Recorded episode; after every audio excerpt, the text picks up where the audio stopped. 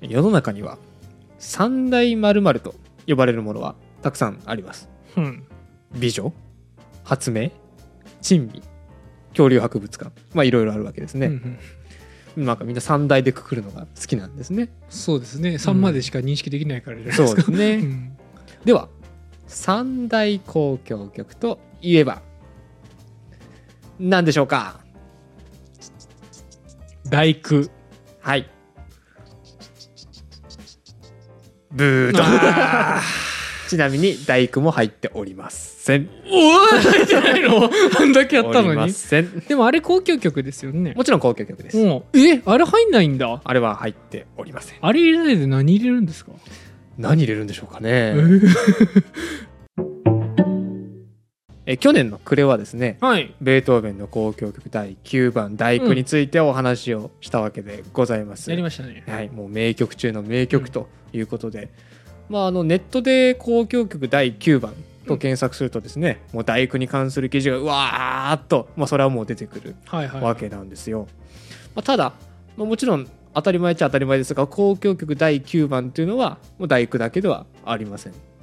そうだねあの例のあれだよね呪われた大工みたいな話もあったまああけっど、たしそうそうそうみんな大工まで作らないにしても、うん作ってる人もいるし。まあ、いたし、ううんんうんうん公共曲っていうのはそれぐらいまあ出るもんだよねそうそうそうそうそうそう。でここで、うんこう三大交響曲の一つに数えられるもう一つのこれまた有名な第9番というのがあるわけですね。あじゃあ大工なんだそれもまあ一応そうだね。うん言ってみればじゃあ合ってたんじゃゃないん。そうか。 合ってたんじゃないそれあーなんだその広い範囲ちなのみベにッド言は。ってみ誰の大工か 多分合ってるからせーの。ドボルザイ言えよ言ってた言ってた言えよ口動いてなかったぞ今見てたやっわぱ、先生にはバレちゃうなバレちゃうかいや分かんなかったですえーこれが、はいドボルザークの交響曲第9番「新世界」よりうんであ、すねそれね「新世界より」ってとこは聞いたことあタるイトルはね、うまあ有名かと思います、えちちななみみににか忘れた三大交響曲というのは、はいはいベートーベンの第9は入っておりませんおりませんえーベートーベンの第5番「運命おおじゃじゃじゃじゃーんそれは入っておりますあ、あそうなんだ」あとはシューベルトの第、まあ、8番って言われたり7番って言われたりもしますけど「うん未完成えそれはタイトル」タイトル、へえ未完成ってタイトルで出してるまあ、の、未完成だから未完成って呼ばれてるあかあなそういうことか、うんうんうん、そしてこの「新世界より」この3つを、はあまあ、日本でなのか世界中でなのか分かりませんが、まあ、あ三そこ大は分か交ってな響いん曲だねと言われていますへえね。でも日本だったら大工入れそうだけどねベートーベンの、まあ確かにね、うんこんだけ大事な曲だからね、でまあどの3つもとにもかくにも有名な曲ばうん、かはいりはいとはいいうわけで,、で特にその「新世界より」のうん中で言えば第2楽章と第4楽章がとりわけ有名、まあ、第2楽章で言えば「遠き山に日は落ちて」ああというタイトルで歌詞をつけて歌われる。はいはいはいはいえーあれか大きい山に、うんあれはあの新世界よりの第二楽章のメロディーを使っていると。そうなんだそうへえまあなんか調べたところ、その遠き山に日は落ちてというタイトル以前にも宮沢賢治がうん種山ヶ原というタイトルで歌詞をつけたりもしていなた。何ヶ原種山ヶ原、種と山。へえで、また、えー、と5時のチャイム、夕方5時のチャイムで聞いたことがあるっていう人パンザーもマストね多いんじゃないかなと思いますね。なんでそこ食いに来たんいやパンザーマストです、う ん、そうなんだ夕方5時のチャイムじゃなくてあれはパンザーマストパってンいうザーマストなのそれはは。これ柏に住んでる人間だけの共通言語そうなんですか、はいちょっと何のことだか全く分かんなかったんで知すっけてどるよねみんなパンザーマスト ね、うんどんだけの人に刺さってるんだ ろうかで第2楽章うがんそんなメロディーで、第4楽章、はい、これはまあ車の CM に使われたりあとは冒頭が映画「ジョーズ」みたいだったりでーでんそう「でーでんでーでんでーでん」あちょっと今短かった ね あすいませんすいません先生ごめんなさいいえいえ、もうやらまんあ、単純にねクラシック曲として超定番の曲となっております、うんで、まあ、先ほども言ったようにこの「新世界より」を作曲したのはうんドボルザークという作曲家、はいはいはいまあ、新世界よりの他には、まあ、ドボコンの愛称でおなじみのチェロ協奏 曲ドボルザークチェロコンチェルトね前に聞いたなそうそうそうそうあとはまあスラブ舞曲であったり、まあユーモレスクなんていうタイトルが有名だったりします、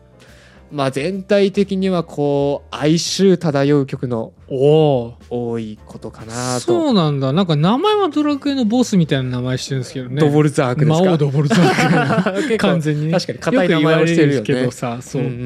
ん強そうだよねまあ、でベートーベンの時もそうだったんですけど、まあ、その人柄や時代背景を知ることは曲の理解をぐっと深めることにつながると、うんなので今日はドボルザークが新世界を作曲するまでに至るドボルザークの人生、おまあ、どういう人間だったのかどういう時代背景を背負っていたのかというのをお話をしていあこうあと楽しみです思いますで先に言ってしまいますね、はいはいはいあの今回勉強してみて思ったんですけど、はい僕ドボルザーク大好きですおお行ってみましょうえさてうん恒例になりつつあります、うんうん作曲家パーソナルクイズと、うんドボルザークはどこの国の人なんでしょうかとさあ難しいですけど、ね、前回ドイツだったよねでドボルザークええっえていうえ名前はやっぱりなんかねごつさをはらんでいるのええでほうほうどこだろうねドイツと見せかけて前回最初に言ったオーストリアはいはいはいはいまあ前回のベートーベンの時はもいその当時の厳密な、あのー国の分け方で言えば、国まのあ、部オーストリア帝国だったので、まあ正解とすべきだったのかもしれないんですが、何まあ、今今のなぜ区過分去のものになっ た今 今の区分では、はいあのドイツの作曲家とされているのがベートーベンであって、はいはいはいはいじゃあ今回の「ドボルザーク」というのは、はいはいえーオーストリア帝国の一部でしたと、まあ、これもまあじゃあ正解ということなんでいすやがいやいやいやいや、まあ、今の区分で考えるとチェコ生まれといあれ。うことになります 違うじゃんだからあの昔のオーストリア帝国 の一部だったんですがおいおい話が違うぞ、えーチェコです。話が違うぞチェコですあんなのが喜びさせやがって一応部分点を上げたかったと いう気持くれちたでのね0.5点ぐらいそうそうもそうらいましたはいでチェコねそうチェコなんですよね、でチェコ語の表記だと、うんドボルザークという名前は DVORAK なんですけど、うんまあドボラックと読めそうな感じドボラックなんですがこの R の上に小さな V みたいな記号がほいつほいいほていいたり、まあ、A の上にはアクセント記号がついていたりとかして、うんまあ、この辺の発音が難しいらしいへと。ー結構名前の表記揺れも多くて、はいはいはいドボルドボルドボとかジャークザークシャックとかまあへーいろいろあるみたいなのあーですねうんまあ、今回は一応一般的なドボルザークク、うんというふうにさせてそもれらはいよまくす一番聞きます、ね、一番見られる表記ですかはね、でチェコという国いはいはいうんはどうかと、うんうんえー今でいうドイツとかポーランドオーストリアに囲まれた場所にうんある、まあ、はいはい国ですね、はいはいはでドボルザークの生まれは1841年いうん9月8日うんまあ前に話したベートーベンが生きていたのが1827年までだったのでうんこう完全に別世代、そうだね生まれた二世代年ぐらいで離言れったてるらドボルザークが70年近く生まれが遅いとあそあそんなにか、うんうんうんうんあそうかそうかそうかそそうかうそうそうそうそうあのベートーベンの死が1827年、あーそうだドねボルザークそがうだね生まれたのが41年、はいはいはいはいそのぐらい離れていますと、うんうんでドボルザークが生まれたのは、まあ、これもあの正しい発音かどうかはわからないんですがうん、えっ、とねネラホゼベ スネラホゼベス村ネラホゼベス村そうそうそうそおう。ーこれもね、作曲家にいそうだけど ねネラネラホホゼゼベベスス作曲いそう、うんなんかチェコ語だと本当はどういう発音なのかわかりませんけど、あーまあカタカナあー表記だとこんなは感いじはい。はいはいこうどういう風景だったのかというと、はえー目の前をですね、うんこうモルダウ川がゆっくりと流れていいて、うんこの周りには金色に輝く麦とトウはいモロバカトウモロコシの畑が広がり、はいはいはいこう奥にはね森だったり丘だったりに囲まれた、穏やかでのんびりとした風景。ゴッホの絵にあるようなねああいいですね、はいはいはいああいう綺麗な風景ですよね。はい、でそこでドボルザークのお父さんは、えー肉屋と宿屋を経営していたとおおそこ取り合わせできるんだそうそうみたいな ね、うんうん肉が自慢のお店ですだったのかな、あ多分そうあうん居酒屋的にこう、うん料理も出していたんだと思はういんはでいすはよい、ね、あのビールがうまいと評判だったなそっちなのかようでいすあそうビールがうまかったらしいですね肉とビールのうまい店だっ た、そうあのいいいい店だねあいいじホゃあテルですねうん 水野さん好きそうです、確かに好きそう、でそんな家のクリン兄弟のはい、長男として、ドボルザークは生まれた9人兄弟はいおい柳田超えてきたじゃん柳田邦夫さんがねうわ先ほど、 えーうん8人8人兄兄弟弟だだっっといたたけうど話ですけどわあドボこルザれーでクはきてるな9人兄弟とはあもう9人っていうとね今の感覚からするともうびっくりうんほん多いですけどねとビッグファミリーですね、うんはいはいはいそんなドボルザークのうんこの最初の音楽体験うんというのはすぐ身の回りにあったんですね。音楽体験が身の回りにあった、ほううんうんだって肉屋と宿屋でしょあそうあれかな宿屋に遊びに来る人が演奏しに来るとか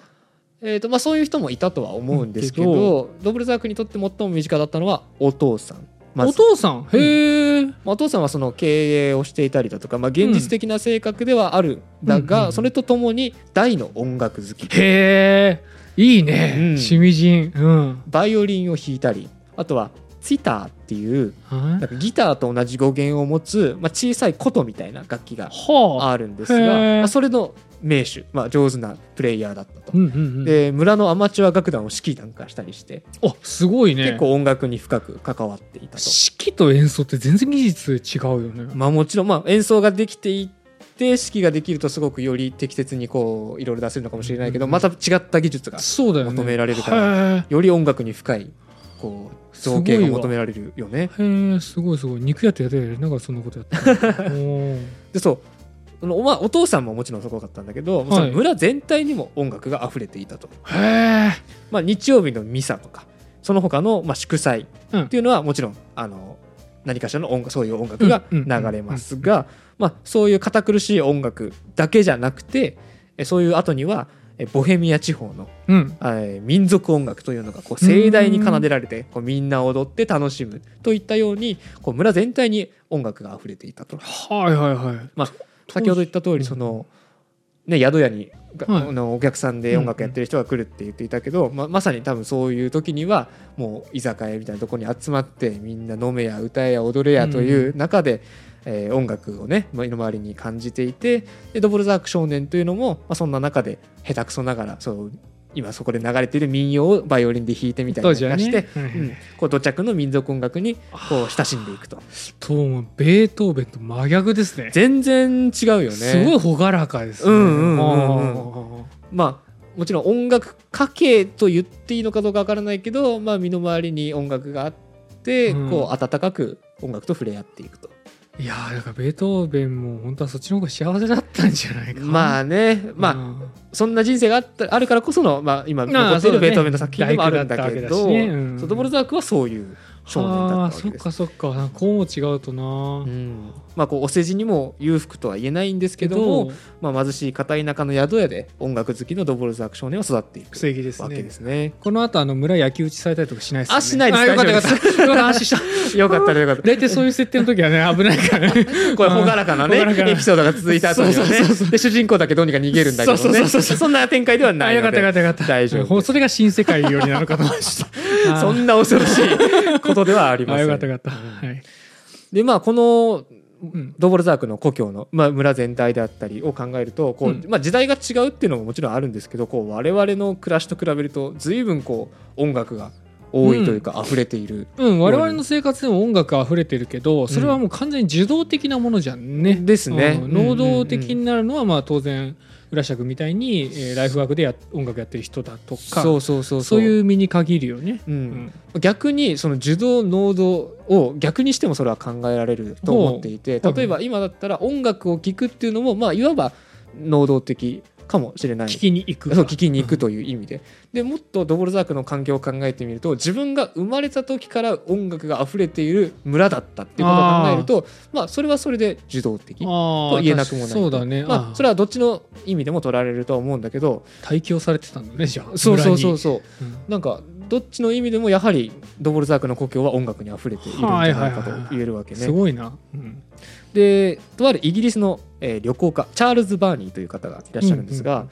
この人がチェコ地方を訪れた際のこの衝撃というのを記していまして、ほうほうほうほうえーボヘミア王国のすべての町や村では、えー農夫の子供も商人の子供もみんな一般の初等教育の場ですでに音楽の教育が施されている。へえチェコ人はイタリア人に次ぐヨーロッパで最も音楽に卓越した民族である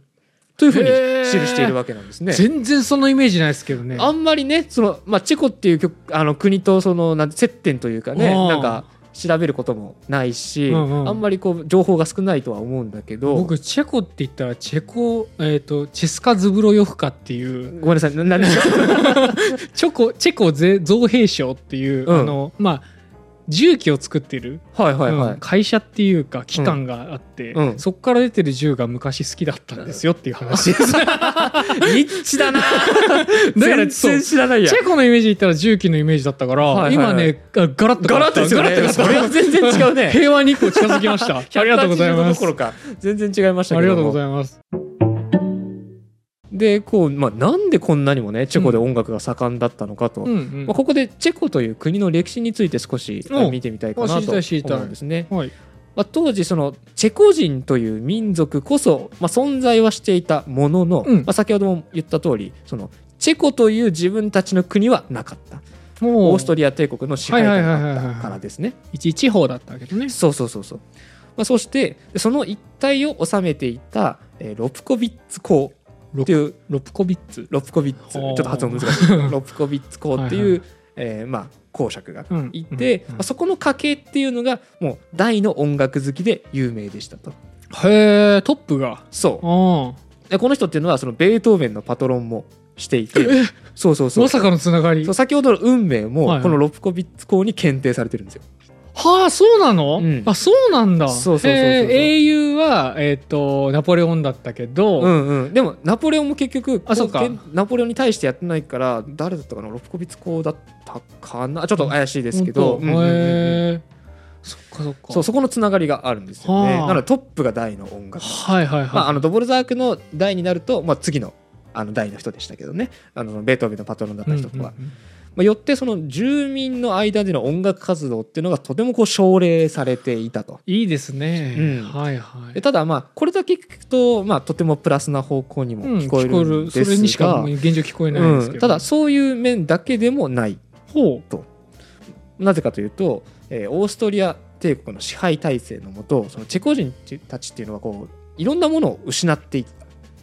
えー例えば政治自分たちでの政治であったり、うん経済う自治権だそよねしてそうです民族にとって何より大切な宗教とか言語の自由おうっていうのを奪われていたあそうなんだ、わけそでうすねいう面はかなり厳しかったんもちだ、ねろんチェコ語っていうのもあったけれども結局ドイツ語を強制されるようあなーそっ感かじになっていくとまあ、その中で音楽だけは自分たちのイズムを守れる場所はいはいはいとして根強く残っていくと、なるほどまあ、だなかるらほど、まあ、いろんな事情があってチェコでは音楽が大事にされてきたうんというわけなんですね。なるほどね、うんはいはいはいでそんなバックボーンを持ったドボルザークの人生が面白いのは、はいはいこうポイントポイントでドボルザークを導いてそして助けてくれる人がいたことなんですよ。はい一番上のお兄さんですか一番上のお兄さ んいやドボルザークが一番上のお兄さんあそうかそうかそうでしたそうでしたそう 長男なんですけど失礼しましたそれは柳田先生そうですよかなえさんねが。ちらついて るえーまあ、ドボルザークはこうお世辞にも裕福とは言えない家の生まれで、うんうん音楽を勉強するにも、まあ、苦労する環境ではあった身の回りに音楽があったとしてもですね、はいはいまあ、そんな状況に手を差し伸ばしてくれるこう人生において重要な出会いっていうのがやはりあるものなんですね。でドボルザークにとってこの最初の重要な出会いというのは、えー村の小学校の先生シュピッツ先生シュピッツ先生ですはいはいは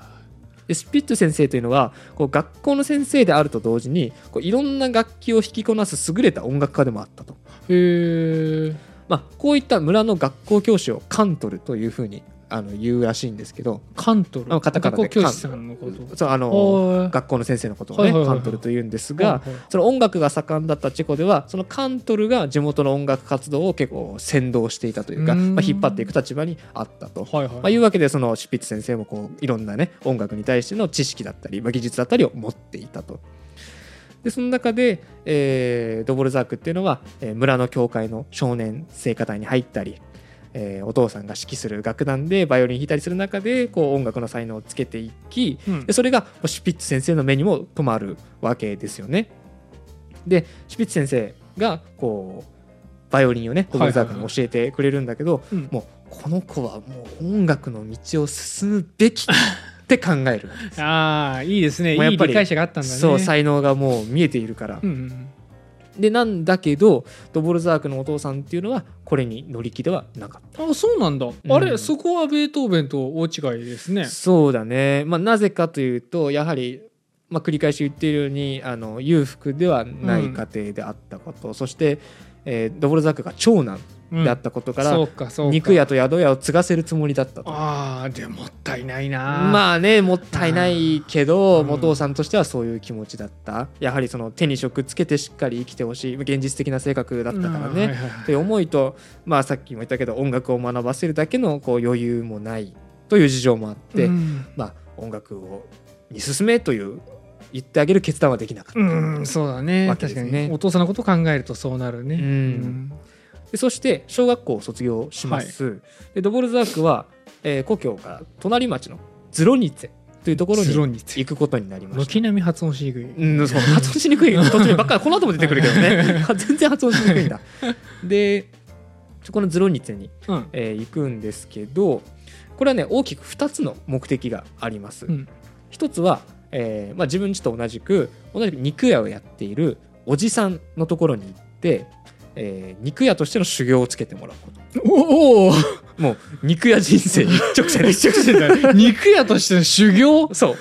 はあどんなことやるんだろう美味しいソーセージ作る方法どうなんだろううねあのなんかでも免許がなんかいるらしい免許か資格かがいるらしそうなんいだのでまあそう肉いう屋免許改伝とかあんのかなんか勉強なのか、はあまあ、技術なのかがを身につけに行くということなんですかね。面白いな肉屋の免許か、そうそうそうそうそう。だから肉屋の修行にまず行くわけです よ。い意外な経歴だねも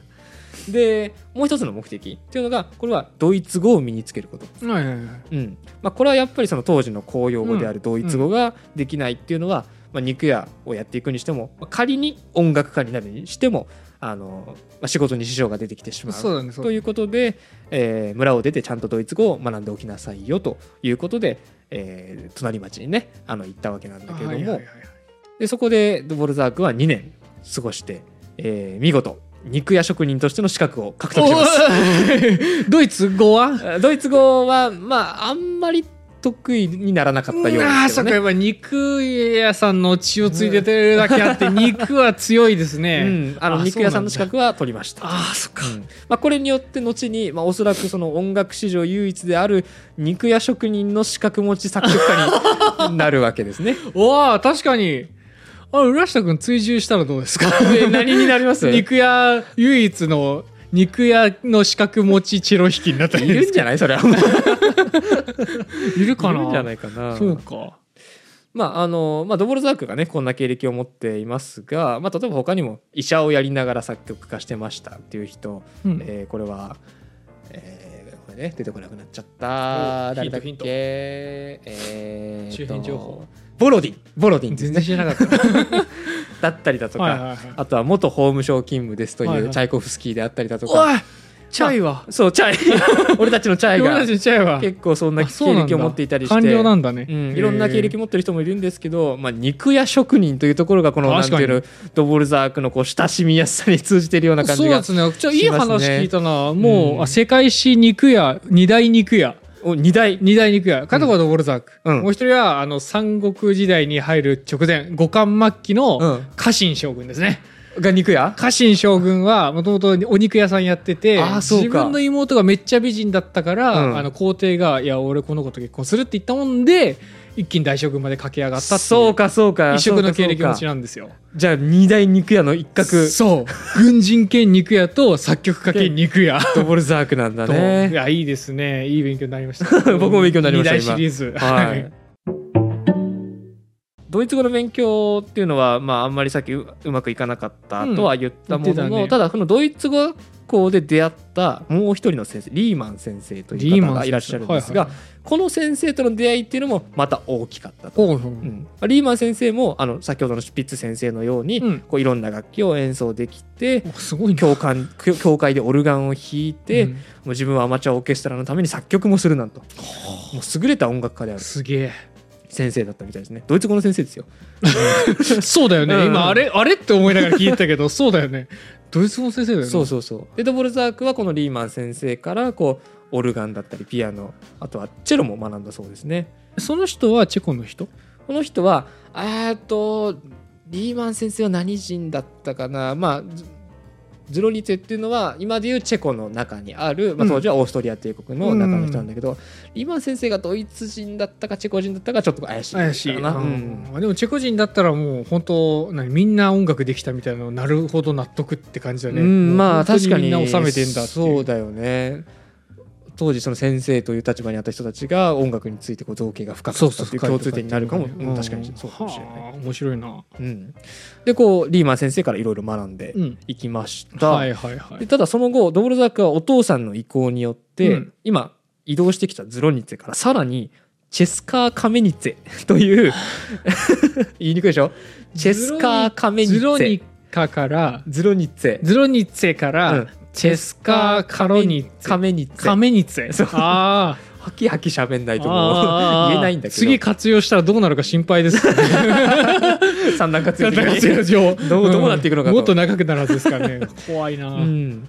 でこれチェスカー・カメニツェっていうのは、はいドイツの国境にさらに近いはいドイツ語圏のあの町だと、うんうんもう本当に本格的にドイツ語を勉強しなさいよということですね。これはまあ交換ホームステイというまあシステムがあったらしくて交換留学生みたいなもこんうだうねんなんかお互いの子供をそれぞれの家に預け合うみたいなシステムがうんまああったみたいです。でドボルザークはこのチェスカーカミニテでうん1年間ドイツ語学校に通って、はいはいはいはうんまあ、さらなるドイツ語学習を進めることにしいたう。んうんただここでも町の教会で合唱指導をしていた半家先生という先生に出会います。でまたオルガンと音楽理論との勉強を続けていけたわけですすね。ごいねもうこれで3人目ですよ。いや恵まれてるねいや本当にこうタイミングタイミングで先生に出会えて、うんあの音楽の勉強を続けていけたと。いやなんかあまりにもさスムーズすぎてさ、うん、ちょ俺感情移入できてないわあ本当ですかあのベートーベンがさ、うん波乱に満ちた人生だったいじやーゃんあまああの時もそのなんていうのかな苦悩ばっかり集めてた からね、まあ見え方がだいぶ違うけれども、まあ、確かに今のところはねねえいい感じに進んでいるんじゃないのかなうんそんと感じする思います。うんうんえーさて、うんえー交換ホームステイ期間も終えて、はいはいはえー実家に戻ってきましたドボルザーク、えーどの仕事に就くかの選択を迫られているわけですね。肉かそう音楽かそうです二択ですね二択ですお父さんは肉屋を継いでほしいと思っているし、そのために資格も取ってきましたう。んただ一方でかつての先生うんは、えープラハで音楽を学ぶべきだと、えー主張しているわけですね。うんでこうドボルザークがチェスカー・カメニティに出てあのドイツ語を勉強している間でもこのかつての先生リーマン先生がお父さんに熱心に説得を続けるわけです。ういんやお父さんねとドボルザークの才能は本物だと、もう次男ももう少しで肉屋の職人を取るんだからもう何もね長男が継がなきゃいけないことなんかないじゃないかそと、うだねドボルザークは音楽を勉強するべきだよと、うんまうんうんあ、説得するわけいいぞいでいす、ね、ぞやれやれ持ってやれ、うんそうそうそで説得に説得を重ねてはいお父さんもしぶしぶこれを了解とああよかったよいうかっことになります分かったと音楽の勉強を続けなさいたあただしーお前は肉になれとねね どういうこと だ責任を取れと食われるのかそれは怖い急にサスペンスが始まったんだけど違うんですか違います違いまあすーただしオルガニストになることが条件だとほう言いますオルガン弾きってことそうですへー要は、えーオルガン弾きというのは、まあ、仕事をする場所はいろいろあるかもしれませんが主まにず教教会会ですよね、うんうんうんまあ、なのでまあ日曜日のミサであったり、まあ、音楽家の中では比較的安定しているとそうだね需要は絶対あるもんねいるから、えーお父さんはオルガニストになるんだったらよしと、ああへえお父さんいいなバランスの取り方が、うんまあ、お父さんの性格がよく表れているかなと思いますがはい、まあ、こうして、まあ、条件付きではありますが許しを得て、うんコトボルザークは期待に胸を膨らませて、えープラハにオルガン学校がありますので、えープラハを目指して、えー農民の干し草用の荷馬車に揺られて旅立っていくことになるわけですね。ドナドナがそれが起源だということです ねそういうことで本当に肉になっちゃうんでそれだと。どぼどぼどぼどぼ違う違う違う売られていくようじゃないんですよ。違います違いあます。ー違うんだそこではないんてっきでりすそうなのかとね。思ってた、うんドボドボ音楽の教科書でそんなの載ってない。あの頃は替え歌でもこんなこと言ってなか確っかたにまあでもこうなんて言うんでしょうねこういうのを見るとつくづく出会いだなってあー思わされますよね。そうだね、うんあまりにも恵まれすぎてるけどうね、んまあその僕のね大学受験の回でもおはいはいはい話ししたように、ずっと頭に引っかかってましたよそうですあの先生のことうん思い出してるだろうなって、そう、んまあ、僕にもね恩師と呼べる先生がいて、まあ、その人にあれやこれや教わりつつ他の先生紹介してもらってっていう流れがありましたし、うんうんもちろんこのラジオもそうです堀本さんに出会って黒川君に出会って、うん今こうしてラジオをさせてもらっていて。あらいい話しよまうとたしてこるれからこういろいろあるかと思うとね本当にこう出会いが人を変えていくんじゃないかとそうだねつくづく実感するわけですよね。だねでプラハでオルガン学校うんに行きまして、はいはいえーまあ、見事そこを卒業します、はいでここから音楽家としての人生がスタートしていくわけですががお音楽家としての最初の12年はいすごく貧しい生活が続きましたああ来た来た来た何を喜んでいらっしゃる来た来た来たその12年間の間に甥っ子引き取るようになってとかしませんか、あそれはベートーベンの話ですか ないんですか そうじゃないんですけどないんですうんかとにかあのく貧しかったそうですね、うんまあ、あのもちろんオルガンでの、えー仕事であったりだとかあとは、えー小さな個人楽団に入ってビオラ奏者として入団して生活費を稼いでいたりだとか、オルガンはオルガンもこの時はやってい後では絶対やってるんだけどこの時やっていたかどうかはちょっと微妙かあもれしれそ、ないうなんですか、うんへえでこの個人楽団に入ってビオラ奏者として、まあ入団あの団員として演奏して生活費を稼ぐ傍らこここの作曲を続けるとああやっぱいう作こと曲にやりたいんなだっねてきます、はいこのこ自分自身の音楽表現これはうんうん作曲による音楽表現というのをどんどん突き芸術こう家だな詰めていくことになっていきます、はいはいはいはいで転機が訪れたのは1873年32歳と、はいここで、えーこの最初の12年間っていうのが、まあ、そろそろ終わりを迎えるわけなんですけども、はいはいはい何があったかというと、えーまあ、賛歌褒めたたえる歌ですね、うん白山の後継者たちという合唱曲が初演されました、白山うん、白い山と書いて白山なんですけどおあの鳥取にあるやつですかではないあです違うんですかああそうかそうか まあこれはちょっと何かっていうのは後で説明するんですはいはいはいがこれの、えー初演がすごく評価されたへえこうドボルザークの作曲家としての最初の成功ほとなりましたとうどんな点がそうなぜこれが、うんひょこんなにも評価されたのかというと、うんうんここでもうチェコという国とか民族がキーワードになってきますほうほうほ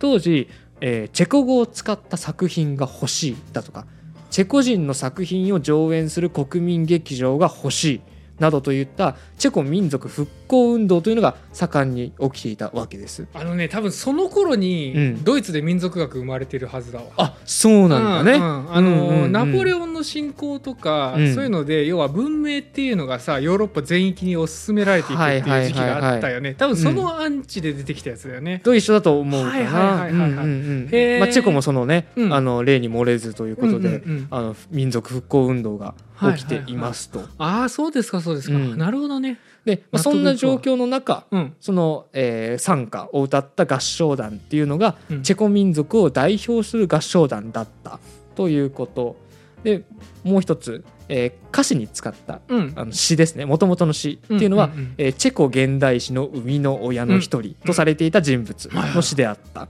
でその内容っていうのもさっき言った白山っていうのは何かっていうのは、えーもっと昔1620年に白山の戦いという、おうえーハプスブルク家とチェコ人との戦いうわああっちヨーロッパの大貴族とそチェコ人が戦ってるんだうの戦いに敗れたチェコ人たちの悲しい運命を嘆くあそして母なるチェコの永遠なる大地が生んだ民族性とか、えーそれに対する忠誠心とか信念を貫けという、まあ、前半と後半に分かれた曲でこう対比がすごく美しいんですが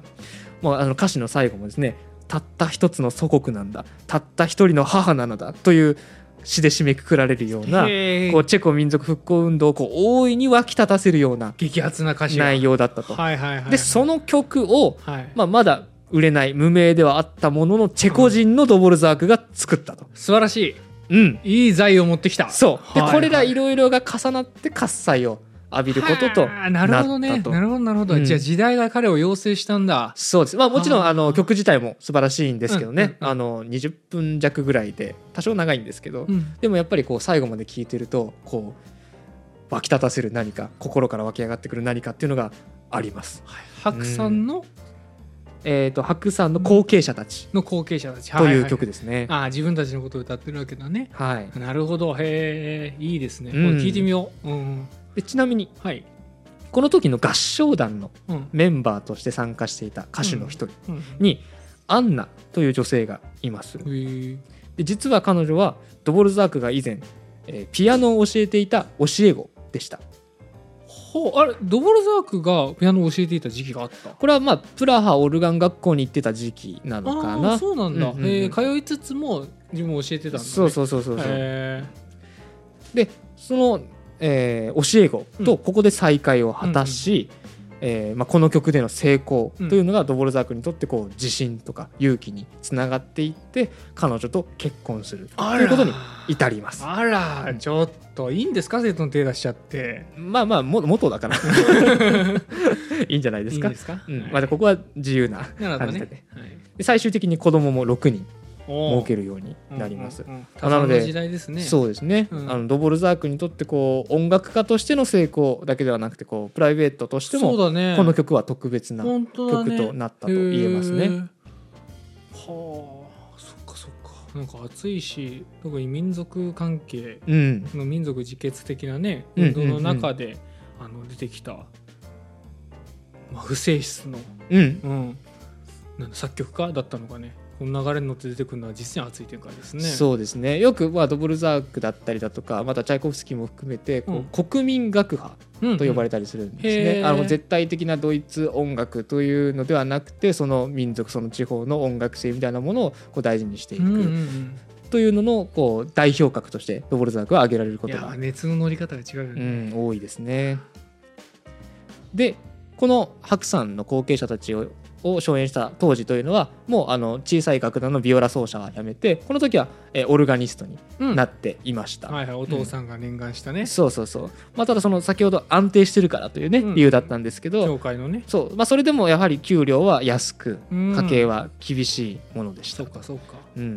まあね、奥さんとの結婚生活もありますけれども、うんちょっと厳しい家計が続いていきました、うん子供多いしねうんうんまあ、もちろんまだ産んであはあいなかったりはするんだけどね、みんなまあ、それでもその中ドボルザークは、まあ、音楽の勉強、うんそして創作を続けそこにまた転機が訪れると、うんえー友人の勧めで応募した、えー才能に恵まれた若くて貧しい芸術家のためのオーストリア国家奨学金おーという奨学金がありまして、はいはいはいこの給付を受けられることになりましたおーすごい、うんいいね勝ち取ったんだそうですへその額っていうのは、えーオルガニストの年俸の約3倍強ーすごいね年間にもらえる額がねそれ1年え1年単位、でもらえるのそうあうわうわうわうわうわうわ まあ、その1年間はいのことだけどはねいはいはいこれはもうドボルザークの創作にとって大きな支えとそうだよねなるわけですよね。でもなんか安定化しちゃったらさ、うん自分の生活が、はいはいはいなんか作品にそのなんだろうこう緩みとかって影響しないのかななるほどまあそういう人もいたというか、まあ、いるとは思いますよね。ただドボルザークはこういろいろ見ていくとあんまりこう例えばこの後売れていったとしてもおごるとかそんなことは見られず。すごいね実直に音楽に向き合っていく作曲家なのかなというのが見て取れまかすっ。こいいなかっ硬こいい派な芸術家ですねそうなんですよねへでこの奨学金というのははいそはいの1年間だけではなくて、その後数年間ーうん同じ奨学金の審査に作品を送り続けて、うんほぼ毎年のように獲得をし続けたと、えすごっうんそれだけドボルザークの作品が素晴らしかったということなんですけどね、うん、こう苦しかった時代をこう乗り越えて、こうたゆまぬ努力っていうのがここに実を結んだわけですよ。かっこいいねそうでその後楽譜の出版とか作品の上演っていうのをこう重ねていきます。はいはいはいでドボルザークの名をヨーロッパ中に轟かせるきっかけになったのはスラブ舞曲集おという、スラブうん、民そうで族すの名前だよねそうです、まあ、チェコの民族であったりその地方その周辺のスラブ地方うんのこう舞曲を、えー演奏用にこうなんていうんですかね様式を整えてまとめた曲集とはいはいはいいうことなんですねね。ただドボルザークが小さな頃から触れていた、大好きだった故郷の音楽っていうのが、こうドボルザークを一一躍有名にしてねはあついに海外進出も果たしていくとはあいなんうかわけなんですよ。生まれたタイミングが良かったなっていうこともありえますあね。あそうだねいや、うんもちろんそれだけではないんだけどもちろんもちろんそれに、まあ、当然合わせて努力もしてるんだけど、でうもんタイミングがすごく良い、時代がドボルザークうをん、こう待っているというか。そうもっと若い時代にその民族音楽を養成されていたとして、うん時代にね、うんあのドボルザークがじゃあそれをその時点の経験値で出して、うんどれだけ評価されていたかってまあ、ももちろんね全部たらればになっちゃうけどわからないよわねからないよねそれは、んそうだからやっぱりそこまで経験積んでさいろんなものを含んだ状態の彼が自分の原点に帰って打ち出した自分の、えー原風景の音楽っていうのんが、んうんそこでそこで打ち出されるってことに結構大いに理由意味があるような気がしてくるようんうんうんうんうねん。へえで今あの海外進出を果たすって言ったんですけ言ってどましたね。なんかふと思うんですけどね、はいなんか陸続きの国をまたぐ活躍 って海外進出って言うんですか ねっ あてー言思わっなたいんりじゃとなかいしですてか。やっぱり島国の言葉なんですかねうこんれなって気がしますね確かにああ言われてみればそうか、うん海外進出ってあえでもオーバーシーっていう 海外言葉あるよね英語で海外海外とオーバーシーっていうねうんってことはやっぱり出ていかなきゃいけないんじゃないですか大陸からなるほど、うんまあ一応ドボルザークもしっかりイギリスに行っているあ行のってるでんだねはいまあ、海外進出と全然そうじゃないとでいうすこかとでまあちょっとこれただ気になっただけなん ですけどそうだね書いていて、うんはいはいはい、まあ、ただこのイギリスに行ってもうん、拍手喝采を浴びるああ大成功と、はいはいはいはい、まあ、これには、まあ、あのもちろんドボルザークの作品の素晴らしさもありますがもう一つ、まあ、背景みたいなものがありましてイギリスのこのロンドン音楽協会っていうのはこうあまり一般的に聴衆に認知されていない作曲家の作品を取り上げて、うんその上演と実践を目指すというほうほこうう趣旨ほのう団体だったんですね。はいはいはいはいはい、でその他とは異なるこのドボルザークの、まあ、ドイツ音楽から見ればこう異国情緒あふれるといいますか、うんうんうんこうそういう音楽も温かく受け入れるという土壌がイギリスには出来上がっていたと、はいまはいはいはいあ、これでこうイギリスとの関係というのはその後も続いていって、うん生涯9回イギリスを訪問してすげえ、うんよっぽど気に入られてたんだそうです、あうーんでこの最初のイギリス訪問から帰ってきた後に、うんドボルザークはついに長年の夢を叶えます長年の夢それは故郷故郷のボヘミア地方に戻ってドボルザークの生まれ故郷よりもさらにプラハから離れた田舎に別荘を建てますほあの過去そのウィーンに住むのはどうだとかあの持ちかけられたこともあるんですうけど、うんうんえーそれも断っていてほいほいほやっぱりドボルザークっていうのは故郷にいたいんですよ、いへーチェコが好きなんですよあ好きなんだね、うんこう森とか丘に囲まれた静かな土地に立つ庭付きの平屋、そこであの鳩の世話をするのがね趣味だったそうなんでさすさよやか、かわいいですよさ ね、さやか欲がな いねはあうん、でドボルザークはこの後プラハ音楽院の教授にお抜擢されます、すごいすごい英達じゃないですか、まあ、誰よりも故郷を愛しそしてチェコの音楽を世界に広めたドボルザークですから、まあ、適任中の確か適任にとそうだね言われてみればそうだむしろならなきゃ、うんそうただその前後にも例えばえーオーストリア三島鉄夫鑑賞っていう、まあ、僕もあんまりよく分かんなかったんですけど三これ等は鉄夫監修うんなんかオーストリアの国から与えられる結構すごめの賞らしいあでーす、はいはいはいはいあの勲章みたいなもん多分そうだとはい思いはまいす、はいあとはプラハ大学とケンブリッジ大学から名誉博士号をおおもらいますとすげえもう数々受賞とおうおうおうただ先ほどおっしゃ言った通りドボルザークっていうのはそういったお金とかうん名誉を手にしても、作曲の構想に余念がない真面目な人間えら売れない時代も売れてからも音楽と向き合って努力を重ねてきた人間なんですよねなかなかできないですよ。本当にそうなんですあそんなドボルザークにーはい、とある依頼が舞い込んできます、はいはいはいはい。それはアメリカの音楽院で教鞭を取ってくれアメリカというものです、ほうどうしてだアメリカうん、でその依頼っていうのはその少し前に、うんアメリカにナショナル音楽院という音楽の学校が新しく作られたと、はいはい。もう国立音楽院だよね。そうですそうです、でしかしこう箱は作ったものの指導者がこう訳あっていなくなってしまったので、あらまあ誰かを募集しなければはいはいならなかったんだがそこにドボルザークさんにぜひというお声がかかったとうん。へえなんかアメリカってさ歴史のない国だからさ、うんあの民族音楽の何新進気鋭の民族音楽者、うん新進気鋭っていうかもうその頃新進と言って正しいのか分かんないですけど、うんうんうんを呼ぶってなんかしっくりこないなんだったらそのいその頃最先端、うんドイツで最先端の人とか呼ぶ方が妥当性があるような気がするんだけなるほどなるほどまあ確かにそうも考えられるかもしれないけど、この時のアメリカはどういうふうな思いを持っていたかおうというと、やはりそのドイツで絶対的とされている音楽うんを再現することはアメリカ人にもできたわけですよ、うん、アメリカにもオーケストラみたいなのがあって、そこで演奏するってことはできた、ただアメリカの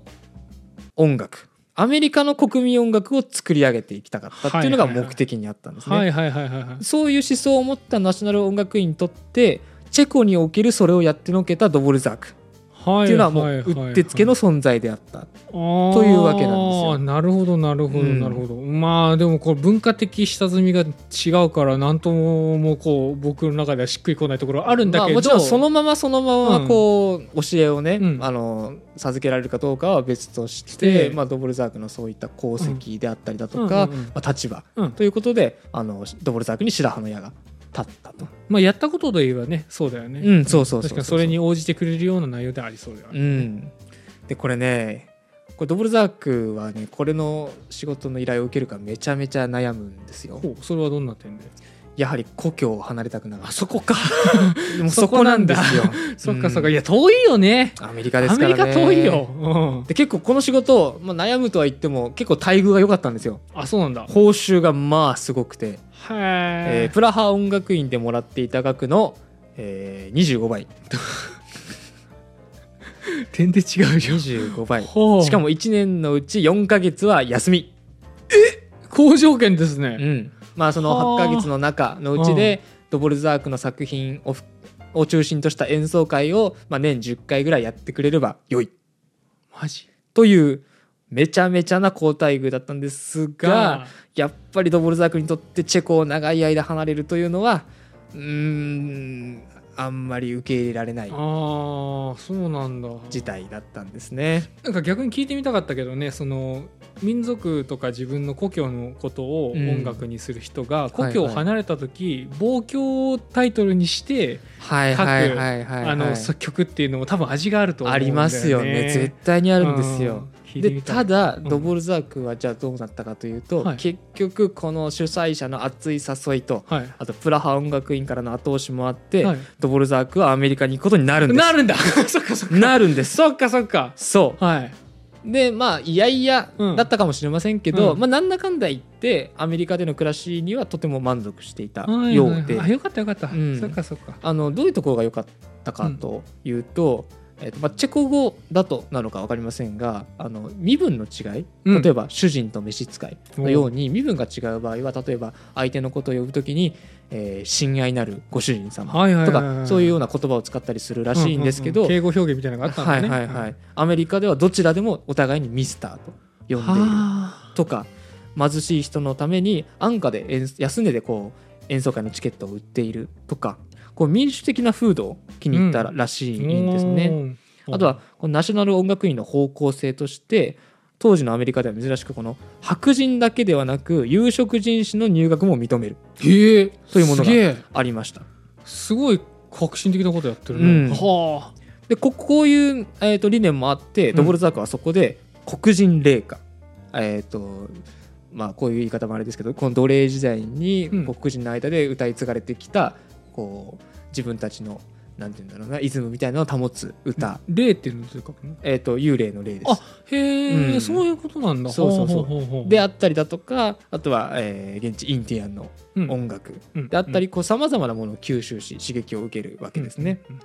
まあ、こうしてこう故郷は離れますがドボルザークのアメリカ生活うんというのが始まるわけなんですよ。でそんなうんアメリカ滞在中に書かれたのがこの交響曲第9番「新世界より From the New World」なわけなんですよ。えじゃあ新世界ってもしかしてそうもうここまで聞いてくればお分かりですよね。あ新世界これはアメリカのことを指しているわけなんですよ。そうなんだそうですへえまあこのねチェコというこう歴史的に見ても弱い立場にあったはい国、はいはいはいはいでその片田舎に生まれて、えードイツ語を学びなさいとか将来のために肉屋の資格を取っておけとか言われて、まあ、将来自分は何になるんだろうなっていう不安もあってただそれでもいろんな人の支えがあって音楽が好きだっていう気持ちで食らいついて長かった苦しい時期を乗り越えてこう成功を収めた家族にも恵まれて地位も名声もあるけれどもおごることなく実直に自分の音楽を作り続けでそんなドボルザークがアメリカという新世界より大好きな故郷を思ってうーんドボルザークの集大成ともいえる名曲を発表し大喝采をもらうわけですよは あこれはもう素晴らしい激アツな曲なんですよできすぎてるわできすぎてるわこれはねもう今回もうドボルザークの人生を追ってみてもはう尊敬の気持ちでいっぱいなんですよねあ尊敬する偉人はの答えはもうドボルザーク、本当だねうんもう本当にね好きすぎてこう自分と重ね合わせるのももうおこがましいとかはばかられるんだけどはいはいはいはいただ本当にこう僕もね素敵な出会いの一つ一つを大切にたゆまぬ努力を続けていきたいなと思う次第なんですよね。実直だねかっこいいなかっこいい何よりかっこいい。いやこの時代の民族運動家って言ってくくっちゃっていいのか分かんないけど、うん民族運動家ってみんなかっこいいよかっこいいんだ画よ。家のタターナーとかなのかそうなのかなとほうフほうほリうードリヒとかも多分そうだと思うんだけどいやーあの人たちの絵とかもさもう一本筋の通ったものがあってさこれだけがとにかく俺の大事なものだっていうのが見えてくるわけじゃん,、うんドボルザクにもあったんだねチェコなんだよいいね音楽なんだよい。やおードボルザク聞こう というわけでで、はい今回はここまでにしたいんですが、はいはい次回おこの新世界よりうんの聞きどころを解説していきたいと思います。楽しみいいですねお楽しみにということ楽しみにしてで、ますよははいい、今回はここまで。はい、あり来週もごぜひご視聴いただければと思います。ありがとうございました。がとうございました